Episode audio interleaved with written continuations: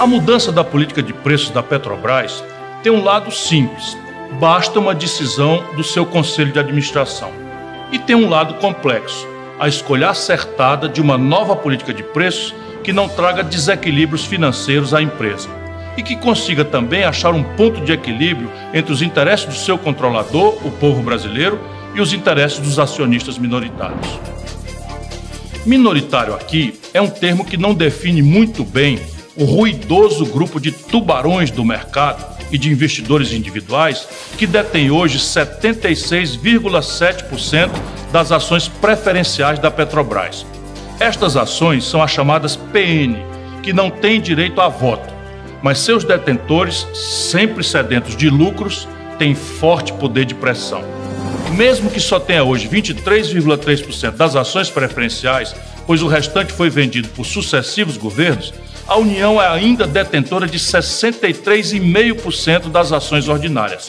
Estas são as ações com direito a voto. E por isso o governo federal continua como controlador da companhia, ou seja, tem poder de ditar os rumos da empresa. No episódio passado, eu pedi que vocês memorizassem uma sigla que está trazendo efeitos maléficos na vida dos brasileiros: a PPI. Ela significa Preço Paritário de Importação ou seja, o preço do barril de petróleo no mercado internacional, que foi transformado numa decisão absurda do governo na referência de preço dos combustíveis vendidos no Brasil. Trocando em miúdos, o Brasil, que produz petróleo e combustíveis em real e que atende 80% do que consumimos, paga um preço pelos combustíveis como se nós não tivéssemos uma gota de petróleo no nosso subsolo não tivéssemos refinarias e fôssemos obrigados a importar tudo em dólar. Mas deixe de lado a famigerada PPI e coloque na cabeça uma sigla mais amena, a PPE. Ela significa Preço Paritário de Exportação e é o principal índice que defendo que seja usado para diminuir os preços dos combustíveis de forma realista, sem erros ou demagogia. Não serei, como já disse, nem um explorador como Bolsonaro, que nos cobra um preço que não podemos pagar, nem um esbanjador como Chaves, que, pelo fato da Venezuela ter as maiores reservas mundiais de petróleo, vendia gasolina quase tão barata quanto um litro de água que saía das torneiras. Vou explicar agora de forma resumida essa política de preços que estou estudando com a minha equipe, com entidades produtivas e sindicatos, e que quero discutir com total transparência com toda a sociedade brasileira. Parece um pouquinho complicada, mas se você prestar atenção, vai entender bem.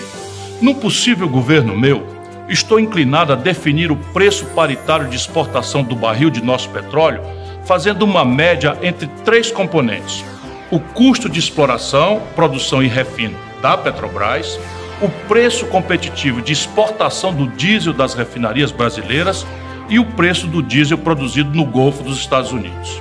Apenas isso aí já garantiria um preço bem menor do que estamos pagando hoje e daria um lucro razoável à Petrobras, capaz de manter a capacidade de investimento da empresa e a boa remuneração dos acionistas. Mas eu pretendo ir além para garantir ainda mais vantagens aos consumidores brasileiros e aos acionistas da empresa. Vou explicar. Para evitar abalos bruscos provocados pelas oscilações dos preços no mercado internacional, pretendo fazer ajustes cuidadosos, diminuindo ou aumentando criteriosamente o preço dos combustíveis de acordo com a variação do PPE, mas sempre olhando, em primeiro lugar, os interesses do povo brasileiro. Com uma política moderna e humana como esta, evitaríamos tanta selvageria dos preços como o desequilíbrio financeiro da Petrobras. Estaríamos garantindo a qualidade de vida dos brasileiros e a saúde financeira deste grande patrimônio do nosso povo, que é a Petrobras. Mas a providência mais decisiva para manter a Petrobras como nosso patrimônio, eu vou anunciar no próximo episódio.